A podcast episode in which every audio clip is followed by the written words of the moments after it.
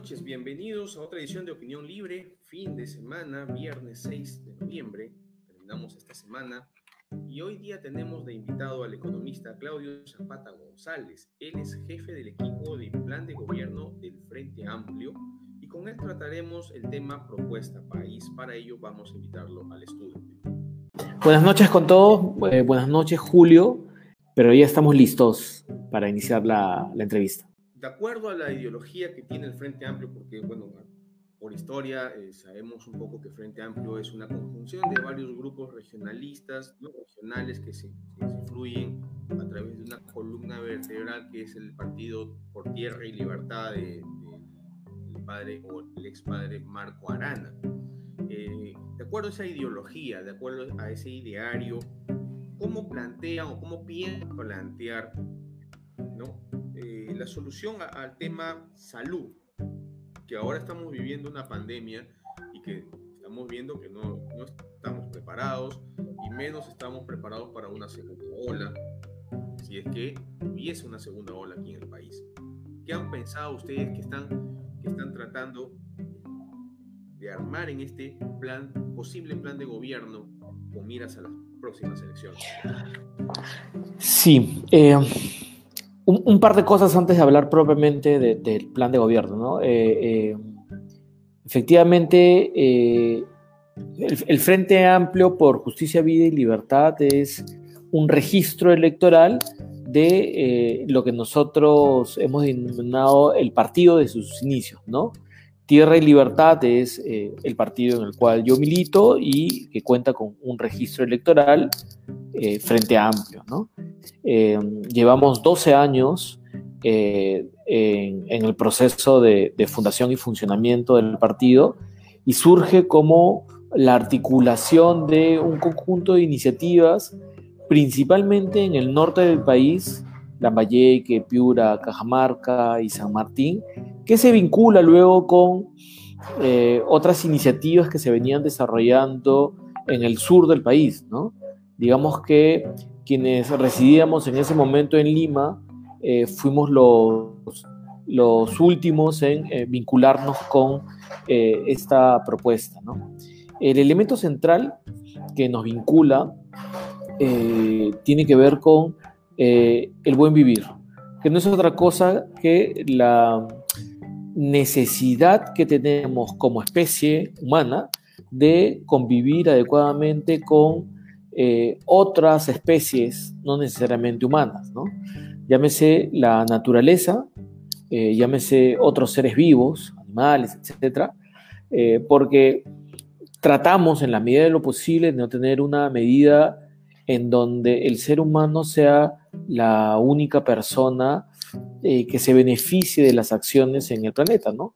bien entendemos que un, una mala canalización de o un mal tratamiento de algún problema, pensando solamente en los seres humanos, puede terminar en una pandemia mundial como lo estamos viendo ahora, ¿no? Una zoonosis se convirtió en una pandemia que ha traído serias consecuencias, eh, eh, ya no solamente, eh, digamos, de salud, que son las más evidentes y más terribles, ¿no es así? Eh, pero también ha traído consecuencias económicas y sociales que van a ser muy difíciles de superar. Entonces, un elemento central del Frente Amplio, eh, que tiene que ver con eh, los elementos del buen vivir, precisamente nos sirven ahora para explicar cómo es que necesariamente tenemos que tener en cuenta esta buena organización, esta buena armonía entre todos los elementos de este planeta, el planeta Tierra, ¿no? Ahora sí, propiamente eh, sobre qué es lo que estamos pensando nosotros. Fíjese, eh, nosotros tenemos eh, un conjunto de cuestionamientos en el manejo y en el tratamiento de la pandemia desde distintos puntos de vista, ¿no? Uno primero tiene que ver con la pésima primera línea de respuesta que está íntimamente ligada al enfoque de cómo, o al enfoque, o la manera en cómo se aborda la salud en el, en el país, ¿no? Usualmente tenemos un enfoque eh, en donde se atiende a la persona que está enferma lo cual sería lógico y funciona en cualquier parte del planeta. La diferencia está en que en otros lugares se atiende al que está sano, es decir, se trata de evitar que las personas sanas se enfermen. Y por lo tanto hay un enfoque preventivo promocional este, muy intensivo en donde se evita que las personas que están poco a poco enfermándose eviten eh, contraer enfermedades o desarrollen alguna enfermedad. Entonces, muchas veces la solución a la enfermedad en realidad no es ninguna solución. En realidad se trata de paliar las consecuencias que traen los problemas. Y en este caso ha sido más o menos lo mismo, ¿no? ¿Cómo es que eh, principalmente le ponemos recursos a el tratamiento del enfermo o de la enfermedad? Las camas, UCI, los médicos, eh, las enfermeras, los respectivos pagos y gastos, eh, lo cual nos parece adecuado, pero el tratamiento preventivo promocional ha sido demasiado débil, pero sobre todo demasiado tardío, ¿no? Eh, la estrategia promocional ha demorado cuatro meses en salir a la luz y comenzar a vincular a otros actores que están íntimamente vinculados con el tratamiento de una enfermedad de esta naturaleza. Llámense gobiernos locales, promotores de salud, dirigentes comunales. Este, digamos, no solamente se trata de camas UCI, que dígase de paso, y si solamente veríamos este, el tema de las camas UCI, no se trata solamente de la cama, del balón de oxígeno o incluso de la cantidad de médicos. Por cada cama UCI se necesita una cantidad también de enfermeras intensivistas y por lo tanto es un conjunto de personas que hoy por hoy no las tenemos. Podremos de pronto cumplir la meta, no sé, de 1.500 o 3.000 camas UCI, pero no basta, ¿no? Se necesita también todo el personal médico debidamente capacitado para poder atender ese problema. Entonces tenemos varios problemas en realidad, ¿no? De un lado, eh, la ausencia de una cuantificación adecuada de qué se requiere para los tratamientos de las personas que están enfermas. Segundo, una debilidad, ausencia en la priorización del tratamiento preventivo promocional Hoy día nosotros deberíamos de tener un viceministerio de promoción de la salud, sin embargo, eh, la promoción de la salud es una dirección general y se ha previsto otros dos viceministerios, dejando de lado este enfoque. Tercero, hay otros elementos que tienen que ver con los tratamientos médicos propiamente, ¿no?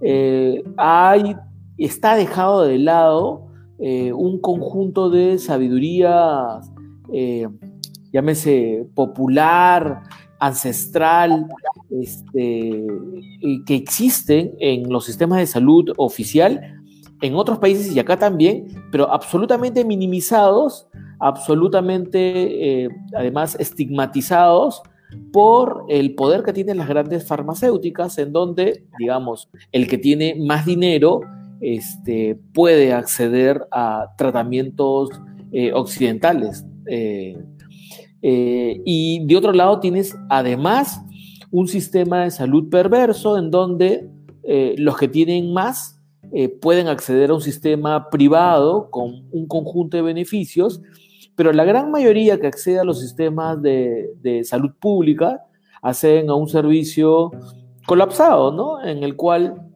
hay un conjunto de limitaciones que tienen que ver no solamente con la deficiente eh, eh, asignación de presupuesto, ya había mencionado lo de la medicina, ya había mencionado lo de no cuidar a los que están sanos, este, sino también hay problemas serios de corrupción.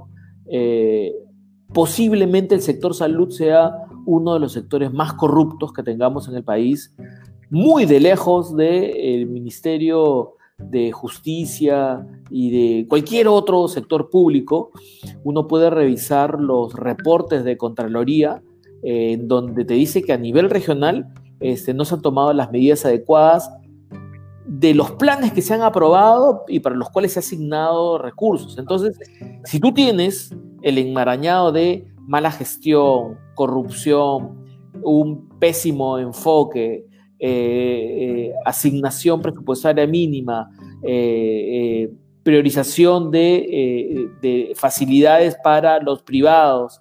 Este, y, además de eso, tienes un una fuerte intromisión de los grupos de poder económicos eh, vinculados a, la farmacia, a los grupos farmacéuticos. Entonces, la verdad es que tienes este, un mal diseño del sistema sanitario, ¿no? Este, y una poca cultura de la prevención y atención desde ese enfoque. Entonces, lo que nosotros queremos, evidentemente, es, número uno, cambiar el enfoque y por lo tanto necesitamos eh, asignar más recursos humanos, financieros, políticos a eh, la primera línea de atención que tiene que ver con eh, un, digamos, asignarle más fuerza al, a lo preventivo promocional, ¿no?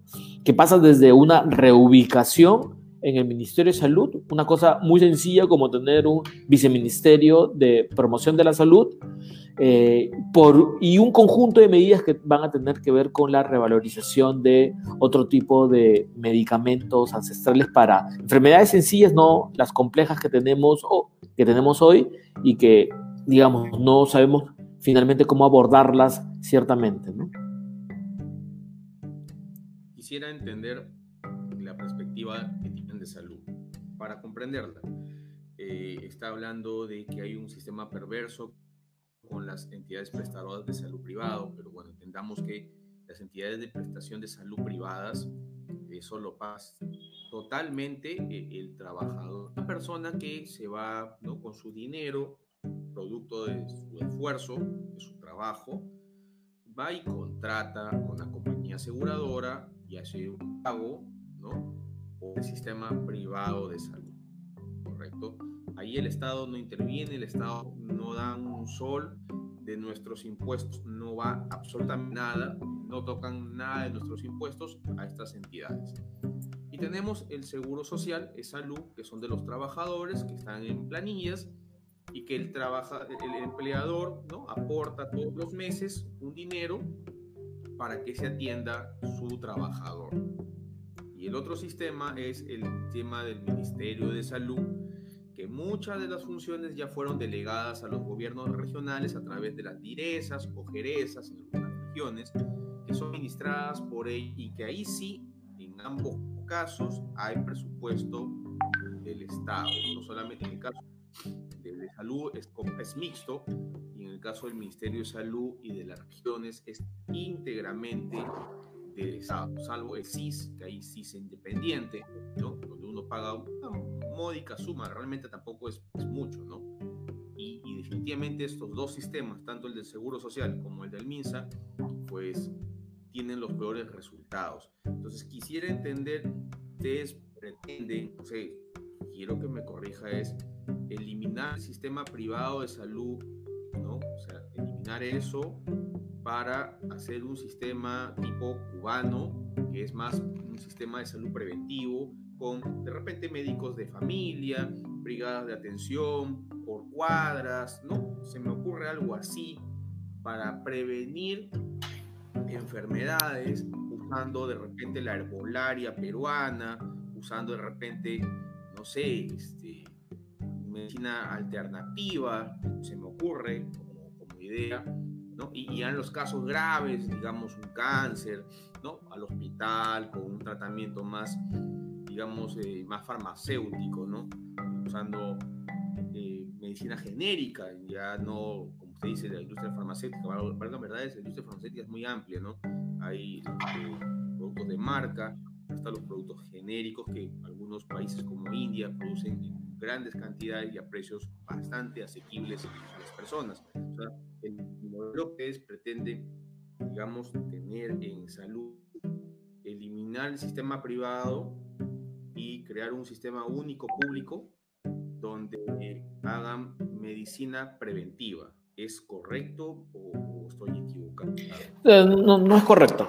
Eh, o sea, porque son ideas complementarias las que estoy mencionando, ¿no? O sea, lo primero es de que eh, el tratamiento sanitario en el país tiene que tener un enfoque diferente de lo que ha venido ocurriendo en el país, ¿no? Mientras que en el país actualmente tenemos un enfoque sobre, un enfoque estrictamente médico y sobre el enfermo, eh, lo que nosotros necesitamos es eh, tratar a los sanos para que haya una menor cantidad de enfermos posibles.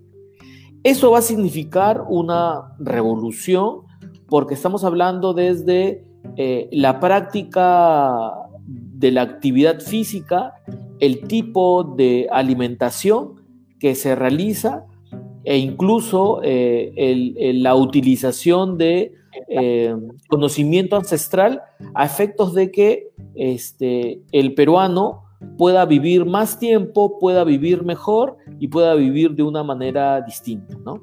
Ese es un primer elemento y que es el prioritario, ¿no? Un enfoque distinto sobre la promoción de la salud, la promoción de la vida, un enfoque preventivo, porque mientras más invirtamos en lo preventivo, menos vamos a invertir en, eh, digamos, eh, en una persona enferma, ¿sí? Este, es como, eh, digamos, tiene, tiene que quedar absolutamente claro que, o sea, si las personas, por ejemplo, tuviesen una adecuada educación sexual y educación reproductiva, por ejemplo, podríamos tener una menor cantidad de personas con este, algún tipo de virus o infecciones que, cuyo tratamiento en el Estado o en el privado es carísimo, ¿no? Entonces, más vale que las personas, por ejemplo, ¿no? sepan usar preservativos a una edad temprana, a una edad de inicio sexual, a que podamos tener personas que sin haber recibido esa información, el Estado tenga que cubrir un tratamiento por la infección de alguna enfermedad. ¿No es así? estoy poniendo solamente un ejemplo, pero es lo mismo si a una persona la acostumbramos a malalimentarse este, en sus etapas iniciales de vida, eh, podríamos tener una persona enferma con distintos tipos de cáncer este, en, una, en, una, etapa media de vida, los 45 eh, años podríamos tener mucha gente enferma. Y hay estadísticas y muchos documentos de la Organización Panamericana de la Salud, la Organización Mundial de la Salud, que te indican que la mala alimentación es un elemento que está haciendo y generando este, muchos enfermos hoy en día. Enfermos que debilitan su sistema inmunitario y que terminan enfermándose no solamente de temas de los referidos a lo digestivo, sino enfermándose de distintos tipos de cosas. Esa es una primera cosa. Un segundo elemento tiene que ver con la universalización de la salud, que tiene que ver con que todos los peruanos puedan tener acceso a una salud digna. Ya no solamente se trata de acceso a prevenir enfermedades, sino que en el caso de que tengan una enfermedad puedan tener un servicio médico digno este, y de calidad. ¿No es así? Sea porque se atiende en un servicio público o sea porque se atiende en un servicio privado usted ha mencionado un elemento, pero es un elemento pequeño del tema de la universalización de la salud que tiene que ver cómo es que el Estado debe de mirar al privado. Lo que tenemos por ahora es un Estado que ha mirado contemplativamente y ha dicho, no puedo hacer nada este, si es que me faltan camas en el sector público y veo que hay camas en el sector privado. Un Estado que no ha dicho nada si es que de pronto el mercado este, origina que determinados precios de las medicinas se eleven 10 veces y el Estado tenga que decir, no puedo hacer nada. Un Estado que viene señalando que no puedo hacer nada con respecto a el cobro a las personas que también son peruanos y que acceden a un servicio privado y que de pronto les cobran por una medicina 20 veces más de lo que cuesta en cualquier farmacia. Sobre eso, las cosas tienen que cambiar, tiene que haber eh, un conjunto de normas diferentes que le permita al Estado intervenir y corregir esos errores que el mercado no está solucionando. Eh, finalmente, están eh, otros elementos. Yo, no, yo no creo que exista un modelo eh, único que funcione en alguna parte y que sea inmediatamente trasladado y aceptado en el país. Tenemos que tener nuestro propio modelo, ¿no?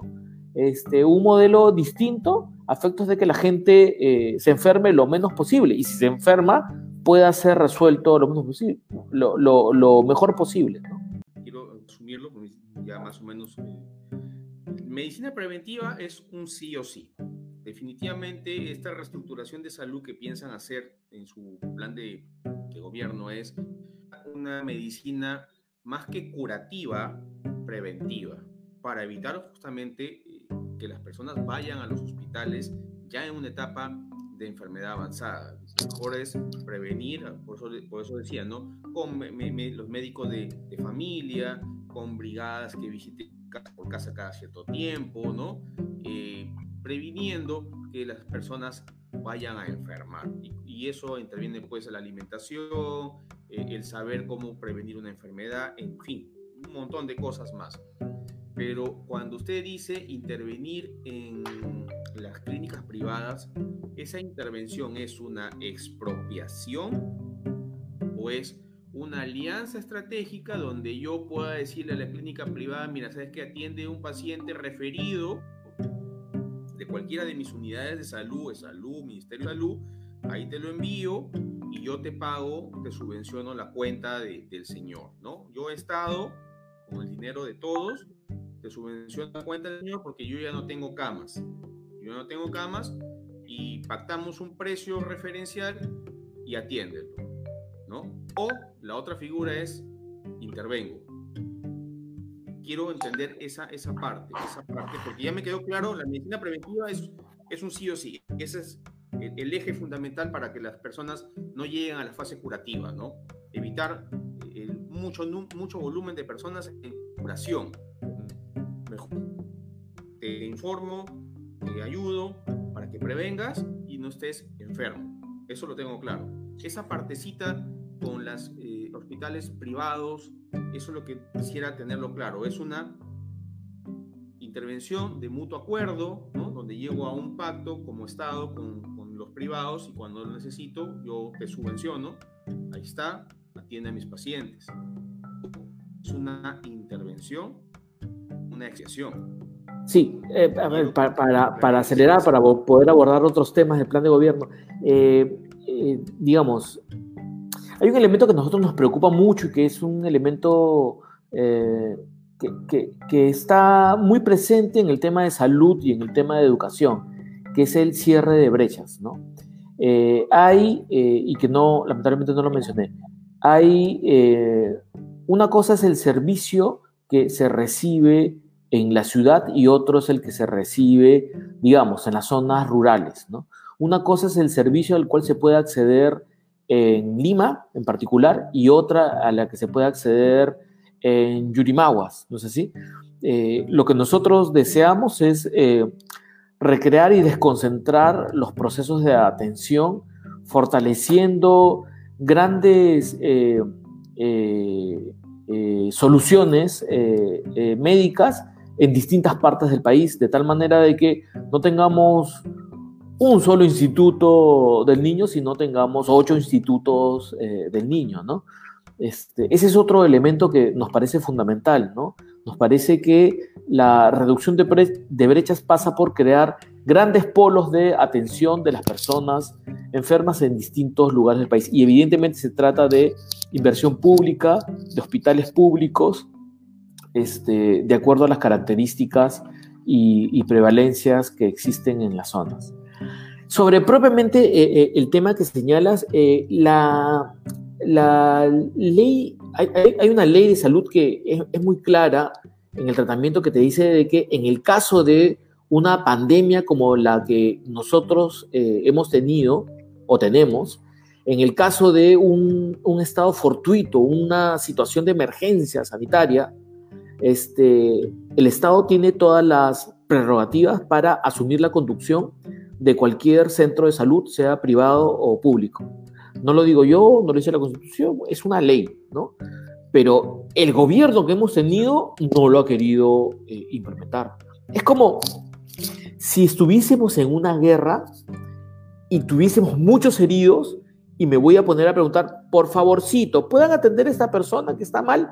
No, se trata de tomar el control en una situación, eh, digamos, no se trata de en cualquier momento, se trata de una situación que ha sido catalogada y referida como una situación de emergencia, ¿no? De emergencia sanitaria en este caso. Entonces, no es el Estado malo que toma control de los esfuerzos del privado, es el país entero, la nación entera, que responde a un problema. Este, que eso luego tiene que ser cubierto, que no deberían haber pérdidas, pero claro que sí, se van a tener que llegar a acuerdos institucionales posteriormente, ¿no? Este, pero para responder tiene que haber un control y no tenemos que tener gobiernos timoratos que no quieren resolver el problema y no, y no quieren enfrentar la situación, que es lo que ha ocurrido el día de hoy. Es decir, no se ha tenido que cambiar la constitución para ello. Este, ha sido, eh, sin embargo, se tiene que cambiar la constitución para modificar otros elementos que tienen que ver con la intervención del Estado en el mercado en cuestiones que el mercado no viene solucionando. Eh, creo que, por ejemplo, el, control de, de, determinados precios de servicios ha sido brutal para los peruanos, ¿no? O sea, las cuentas astronómicas que hemos podido ver de familias que al verse abarrotados los hospitales públicos y recurrir al sistema privado, se han visto con sistemas este, draconianos es eh, una palabra benévola, ¿no? Eh, pero sistemas perversos de salud y nosotros no podemos permitir exista o coexista un sistema perverso de salud en donde se le puede cobrar a una persona más de lo que va a ganar en toda su existencia. No se trata de que estamos, eh, es algo así como solamente los ricos pueden acceder a un servicio de salud adecuado. Nosotros creemos que no.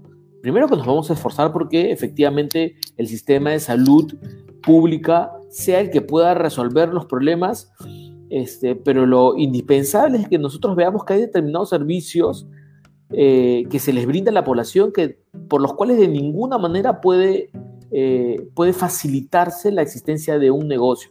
La salud no debería de verse como un área en la cual se puede hacer, eh, hacer un negocio, Este, sobre la vida de las personas, de ninguna manera se puede pensar en que unos cuantos pueden salir beneficiados, ¿no? Producto de una situación tan dramática como la que acabamos de vivir de educación en centros escolares, ¿no? Eh, justo en uno de sus ejemplos habló de la educación sexual, ¿no?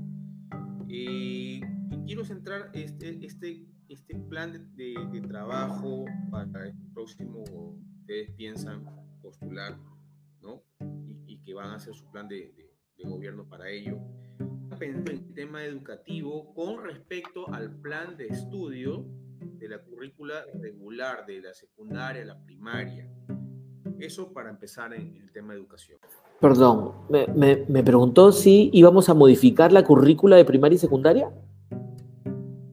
Sí, si tienen pensado de repente hacer algunos cambios eh, dentro de la currícula del plan de estudio en la primaria y en la secundaria, ¿no? Como propuesta en educación. La verdad que el currículo nacional eh, no debiera de tener más modificaciones que las que ya tiene, ¿no? No se trata de un proceso de negociación en el cual los intereses de un conjunto de grupos este, van negociando cuál es lo prioritario, ¿no? Hay un conjunto de acuerdos a los cuales ya se ha llegado sobre cuál debería ser el objeto o el resultado de la educación en el país, ¿no? Es decir, una persona que pasa por eh, la educación peruana debe de contar con determinadas características al egresar de ella. La preocupación tiene que ver en las diferentes características con las cuales los operadores de la educación pueden ayudar a cumplir ese currículo. Porque no es lo mismo la prestación de un servicio educativo en un colegio eh, uno, de esos colegios denominados emblemáticos en una ciudad como Lima o en una ciudad como Moquegua que la prestación del servicio educativo en una ciudad eh, de la selva peruana, ¿no? en donde para desplazarse desde el lugar de residencia hasta el lugar en donde se presta el servicio educativo, hay este, un esfuerzo enorme que realizar. Y si de pronto han encontrado una situación que puede ser una solución, como son los albergues este, eh, eh, estos albergues educativos, que son centros educativos que funcionan en la modalidad de albergue, las condiciones en las cuales han venido funcionando, en particular en la selva, son terribles, ¿no? Con eh, poca asignación para la alimentación, porque buena parte de ellos surgió como iniciativa privada, en particular de la, de la iglesia. Entonces hay una preocupación por nosotros por eh, equiparar las condiciones para la prestación del servicio educativo, que no es otra cosa que reducir las brechas, las enormes brechas de las zonas rurales versus las zonas urbanas. Lo que nosotros queremos es reorientar la asignación de recursos y asignarla prioritariamente a las zonas rurales, de tal forma de que eh, mejoremos las condiciones de la prestación del servicio educativo en un lado y por lo menos las acerquemos a la prestación del servicio educativo eh, eh, en las zonas urbanas. Es un primer elemento. Otro elemento es que las más de, de 180 UGELs, que son finalmente las pequeñas administradoras de los sistemas educativos a lo largo y ancho del país, no tienen las mismas características, ¿no? Eh, no tienen el mismo presupuesto, no tienen el mismo personal, no tienen la misma formación. Este, de hecho, eh, a veces son eh, profesores que no necesariamente se han formado para la administración del servicio educativo, sino se han formado para enseñar. Y hay determinada peculiaridad de diferencia entre ambas, ¿no? Este, y lo que hay que hacer es reforzar la operación educativa desde estos eh, órganos desconcentrados, que si bien hoy día responden a la lógica del gobierno regional, eh, contienen un conjunto de parámetros que se dictan a nivel eh, nacional. otro elemento que tiene que ver es la cobertura de, de la, de la asignación o, el sueldo de, los maestros, ¿no? Hay deudas históricas este, que vienen siendo eh, eh, abordadas de manera paulatina con la intervención del, eh, del Poder Judicial este, de manera limitada, secuencialmente, etcétera, etcétera, y no se resuelven de manera rápida este, como debiera de hacerse, ¿no? Hay un cálculo sobre el pago de la denominada deuda social al magisterio, que es un cálculo muy alto, ¿no? Este, implica posiblemente dos veces el presupuesto anual este, al sector eh, educativo, ¿no? Por, eh, pero hay otros mecanismos, porque lo que se ha encontrado en el mismo Ministerio de Educación es de que hay un alto grado de eh, no sé si la palabra es derroche, pero, pero sí es mala utilización de los fondos transferidos precisamente a las este, instancias educativas desconcentradas, ¿no? Por lo tanto, hay recursos en eh, las UGELES que podrían servir para ayudar a pagar esta deuda histórica, solamente que no hay las normas que faculten la utilización de esos recursos para pagar este tipo de, gastos, porque está como prohibido la utilización de ese tipo de recursos, ¿no? Este, además de que hay eh, otro conjunto de eh, actividades que no se vienen desarrollando en el sistema educativo. Yo no sé si usted sabe, pero por ejemplo, en Inglaterra, la proporción de estudiantes en la educación pública versus la educación privada es, este, es, digamos, es significativa. Es decir, la mayoría de la población accede al, eh, al sistema de salud eh, público, ¿no? En el caso peruano, nosotros tenemos de que existe un número significativo de personas que acceden a los servicios de salud privados. Voy a ponerlo en términos numéricos, ¿no? Eh, algo así como de 6 a 7 niños por cada 100 en Inglaterra van al sistema de educación privada. En el Perú, aproximadamente es entre 26 y 28 niños de cada 100 han asistido al sistema de educación privado. ¿Se da cuenta de lo que estamos diciendo?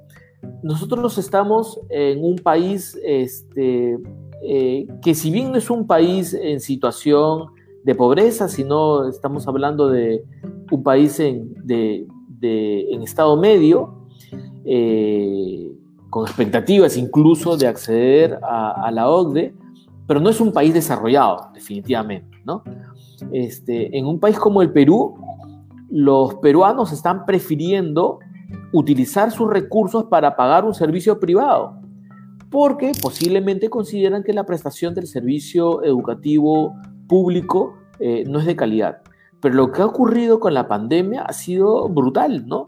Como se han visto mermados los eh, recursos de eh, buena parte de las familias, lo que ha ocurrido solamente en Lima ha superado largamente el número de 100.000 los niños que han vuelto o han, han, han virado este, y se han reubicado eh, en la prestación de servicio educativo. ¿no? Hoy en día no se puede calcular con exactitud cuál es este porcentaje, porque tendrían que actualizarse las estadísticas del ministerio, pero lo cierto es de que hasta antes de la pandemia éramos un país que tenía a mucha gente en el servicio privado.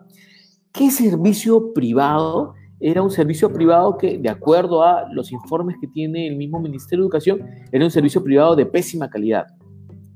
Principalmente la estadística está, eh, digamos, eh, alterada por la participación de Lima, es decir, es mayor el número de eh, estudiantes en Lima que participa en la educación privada de la que participa en la educación pública, ¿no? Eso es algo así como en Lima hay un 50% de niños que acceden a la educación privada, pero es una educación privada que no es de calidad es una educación privada que compite con la educación pública a pesar de que no brinda un adecuado servicio. Lo que sucede en otros países es de que la educación privada, además de no verse como un negocio, es prestada básicamente para élites muy pequeñas, en donde cobran demasiado caro en donde forman un gueto, pero acá había una facilidad para la creación de entidades que prestan el servicio educativo este, de tal manera que se ha desregulado la supervisión, no solamente de la prestación del servicio educativo, no solamente de la calidad del servicio educativo, no solamente de las condiciones, sino también de el monto que deberían de cobrar, ¿no? Entonces hemos tenido hoy día a un ministerio de educación en la encrucijada, en la que no sabía cómo enfrentar eh, la prestación del servicio educativo, ¿no? Sacaron una norma que iniciaba el procedimiento eh, detallando algunos ítems sobre qué es lo que se debería ocurrir con el pago de esta cuota de ingresos si es que yo me cambio a la mitad de la, cursada, este, pero que la verdad no enfrentaba los problemas de fondo, que tenía que ver si es que el monto que se cobraba tenía una relación con la eh, prestación de la calidad del servicio educativo, ¿no? Hay algunas fórmulas que están tratando de... Eh, eh, ¿Sí? Si me permite, voy a hacerle una interrupción porque quiero resumir esa parte, porque es, también educación es un tema muy extenso. Me queda claro que como plan de estudio no se van a hacer modificaciones dentro de la propuesta de Frente Amplio, número uno. Lo que sí van a hacer es una mejora de la infraestructura. Me queda claro que la situación es una mejora de infraestructura. Pero, no solo es infraestructura. Voy, voy, a, voy a sintetizar lo que usted ha dicho. Un sistema de mejora de la administración de las UGELES, ¿no? proponer de repente un, sistema que administre mejor el tema del presupuesto de las UGELES, dotándole de algunas leyes que faciliten esta administración y también ¿no? resarcir a los profesores de la deuda social. Pero aquí sí, tengo varias preguntas, eh, es más, este, por respecto a educación y salud, pero, pero básicamente es, dejo tranquilo el plan de estudio, mejoro la administración del sistema educativo, empiezo a pagar la deuda social, ¿no? Y voy mejorando el tema de la calidad del servicio en el sistema nacional, porque la imagen que, tenemos es que, obvio, en países desarrollados, definitivamente la educación privada es una educación de élite y eso creo que lo tenemos sumamente claro. Y, y, acá más bien ha sido lo contrario. Aquí la gente prefiere tener a su hijo, aunque no sea muy buena la calidad, pero en los nacionales es peor todavía que tenerlo en un, en un colegio privado. De repente no como ciertos colegios de Eh, Lima, ¿no? Al revés, menos al revés. un- Al revés, o sea, eh, mejor. ah, No han- creo que usted Sí, pero, pero- pero lo que pasa es que hay estudios donde han identificado con claridad de que eh, la, eh, la calidad del servicio educativo en instituciones privadas es peor que la situación de eh, la calidad de la prestación del servicio educativo en instituciones públicas. O sea, hay muchas instituciones privadas, ¿no? la, la percepción del, del- si, me, si me disculpa, la percepción del padre, la Así es, percepción del así padre. es. Este, Oye, eh, una nacional, olvídate, ahí no vas a salir bien, mejor te paso a una privada. O en algunas regiones, no sé si en todo el país, pero en algunas regiones hay colegios emblemáticos, hay los COAR, ¿no? Que digamos que dentro del sistema público hacen una distinción. El COAR son los mejores alumnos de, todos los colegios nacionales, los, los más destacados. Ya es una distinción, ya es un trato distinto. Los de colegios emblemáticos o los colegios con acuerdo con alguna iglesia también tienen otra, otra manejo, ¿no? Y es otra distinción. Y van quedando rezagados el resto, ¿no? Que no, no tienen esa, eh, no, no son colegios emblemáticos, no son colegios con, con convenios, no son COAR, entonces ya queda el resto. Y percepción de los padres de familias, oye, si, si soy obrero, si estoy trabajando todos los días, hago un esfuerzo y te mando al, colegio de la esquina que es privado y no te mando al, al 10.024.500, ¿no? Por poner un número. Entonces la percepción es, eh, su plan de gobierno va a, a tener que lidiar con el cambio de percepción y la mejora del sistema educativo de este tipo de colegios que no tiene la ventaja del colegio emblemático, que no tiene la ventaja del colegio que tiene convenio con alguna institución religiosa, que no tiene la ventaja de los COAR, ¿no? Son centros de colegios de alto rendimiento escolar. Entonces, por ahí va dirigido su plan de gobierno. Quisiera que, que de repente puntualizar ahí para, poder pasar al último tema, ¿no? Porque ya creo que las horas nos está ganando. Sí, sí. Ahora, este, so, sobre, el, sobre el tema del COAR, la verdad es que, eh, eh, digamos, por lo menos el grupo educativo está en una discusión ¿no? sobre qué es lo que se debería hacer con el COAR, porque nuestra apuesta sí tiene que ver con la reducción de brechas, que no solamente es infraestructura, es la presencia de maestros, es la prestación del servicio de alimentación en zonas rurales en donde el servicio es pésimo con respecto a lo que sucede en las zonas privadas, ¿no? Entonces, estamos ahorita en discusión en qué es lo que debe de ocurrir con los COAR. Este, al parecer ha habido una inversión significativa en la prestación, en la implementación de los COAR por parte de los, eh, de, los gobiernos regionales, este, pero también estamos mirando con mucho cuidado porque esto podría implicar una suerte de eh, alianzas públicos-privadas que este, hipoteque la, el, un pago por los próximos 25 años y no sabemos cuál es el resultado, ¿no? Este, hay buenos resultados en el caso de el COAR de Lima, pero no necesariamente son los mismos de los COAR de otras regiones fuera de Lima, ¿no? Eh, entonces, eh, aquí hay una, clara preocupación también con el tema de asignación presupuestal, ¿no? Es decir, se viene ejecutando inadecuadamente, pero también hay una necesidad de incrementar el presupuesto, ¿no? Incrementar el presupuesto para incorporar a gente joven, este, más preparada y también para retirar a gente que ya llegó al límite de edad, ¿no? Este, a pesar de que uh, está en el acuerdo nacional, el porcentaje que se debe de asignar a educación este, no se ha cumplido, ni se va a poder cumplir si es que las cosas están como son.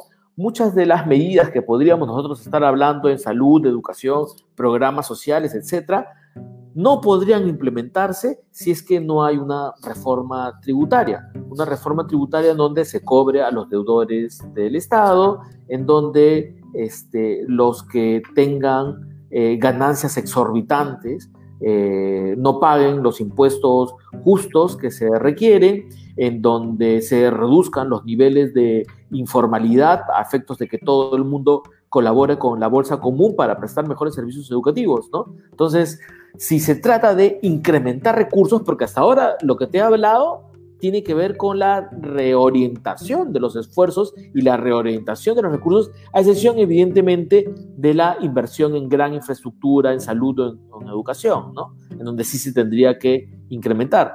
Pero principalmente hemos estado hablando de reorientación de los recursos. Si queremos ir más allá y pagarles mejor a los profesores, mejor a los enfermeros, mejor a los médicos, etcétera, o a todo el personal sanitario y educativo, y que se pueda tener, qué sé yo, a este, gente, eh, eh, qué sé yo, este, enfermeros o, y psicólogos en cada, o, trabajadores sociales en cada institución educativa, etcétera, necesitamos más recursos asignados para educación y salud. Y eso pasa por reformas tributarias en donde todos paguen, en donde los que tengan más paguen más, en donde eh, los que tienen deudas con el Estado eh, paguen esas deudas y en donde se eh, eh, reduzcan, por no decir se ponga un alto a todas las exoneraciones tributarias. ¿no? Hoy por hoy se requieren recursos de todos lados y no podemos permitir ninguna exoneración tributaria más. Ni para los libros, ni para el sector educación, para nada. Todos tienen que pagar impuestos. voy a tener que terminar, la hora nos ha, el tiempo ya nos ha ganado, realmente es bastante amplio y son temas importantes. Voy a dejar por el momento el último tema que queda pie de repente más adelante si es que se puede. Eh, lo que sí quisiera que responda a dos preguntas de unos seguidores que, que, han hecho y me parecen bastante interesantes. La primera pregunta que hacen, y esto es con el tema de la salud, ¿cuánto incremento presupuestal plantean para llegar a la visión de masificación de los centros de salud? Esta es una pregunta numérica. ¿Cuánto más o menos Sí, es que, es, que, es, que es, muy, es muy difícil de responder si es que primero eh, no respondemos a esta dificultad que vamos a tener por, eh, por las modificaciones en la reforma tributaria, ¿no? Este, les decía que eh, hay estimaciones sobre porcentajes del PBI a los cuales uno tiene que llegar en salud y educación, que están aproximadamente en 6% del PBI para cada uno. Y nosotros nos encontramos entre 3 y 4% del PBI este, en, esos sectores, ¿no? Este, y para lograr ese incremento, necesitamos necesariamente que el Estado recaude más, ¿no? Entonces, si es que logramos que efectivamente nosotros podamos hacer estas tres grandes modificaciones tributarias, ampliar la base tributaria, eh, reducir los mecanismos de ilusión y de exoneración y eh, realizar una reforma tributaria con justicia o de, justicia tributaria, donde los que ganan más paguen más, este, vamos a poder cumplir eh, ambos eh, compromisos, compromisos que todas las fuerzas políticas y sociales han suscrito en el acuerdo nacional. Otra pregunta, esta está más dirigida al tema de educación. ¿Incluirían la formación, al, ¿incluirían la formación semipresencial teniendo en cuenta la actual emergencia sanitaria como una forma de desarrollar las TICs? A ver, primero, ya han habido experiencias de educación, educación semipresencial en el país este, que se llaman los centros de alternancia, ¿no? en donde las personas que residen en zonas particularmente rurales pueden participar en un proceso de formación con elementos presenciales y elementos a distancia, en donde se les asigna tareas, hay un respectivo seguimiento y continúan la formación en la casa. Es decir, eh, hay modelos desarrollados en el país en donde se pueden desarrollar esos sistemas eh, no presenciales siempre y cuando el padre de familia puede involucrarse en el proceso educativo. En otras palabras, es imposible sustituir el rol del padre de familia con los medios de comunicación o con la tecnología. los padres de familia tienen que estar actualmente involucrados en el avance educativo de las personas. No es solamente responsabilidad de los educandos. Es decir, nosotros hemos sido, conforme ha pasado el tiempo y la necesidad de ocupar nuestro tiempo, la de los adultos, en el trabajo, hemos ido descuidando el involucramiento en el desarrollo educativo. No estoy diciendo de que les hagamos las tareas, pero lo que estoy diciendo es de que tenemos que ver cómo es que los hijos van aprendiendo y tenemos necesariamente que dedicarle un mayor tiempo a eso. ¿La tecnología va a ayudar? Claro que va a ayudar. Y va a ayudar no en términos de si vamos a hacer en este momento una adecuada compra de tablets. O sea, no hay un milagro tecnológico que sustituya el papel que pueden tener los padres o que puede tener eh, la escuela, ¿no? Pero lo que sí estoy diciendo es de que todos esos elementos, llámese tecnología, medios de comunicación, escuela, en el, más amplio sentido de la palabra, o maestros, este, y padres de familia, tienen que suplir eh, lamentablemente a la situación que estamos atravesando hoy en día, ¿no? Pero las tablets por sí solas o computadoras por sí solas de ninguna manera van a cambiar la situación ni de brechas, ni de desinvolucramiento de las familias, ni de la deformación que los medios de comunicación y el acceso cada vez más masivo al Internet está ocurriendo. Hoy día ya hay estudios que te indican que las nuevas generaciones están naciendo menos inteligentes que las antiguas generaciones. Hoy por hoy es la primera vez que está ocurriendo en la historia. ¿Y por qué?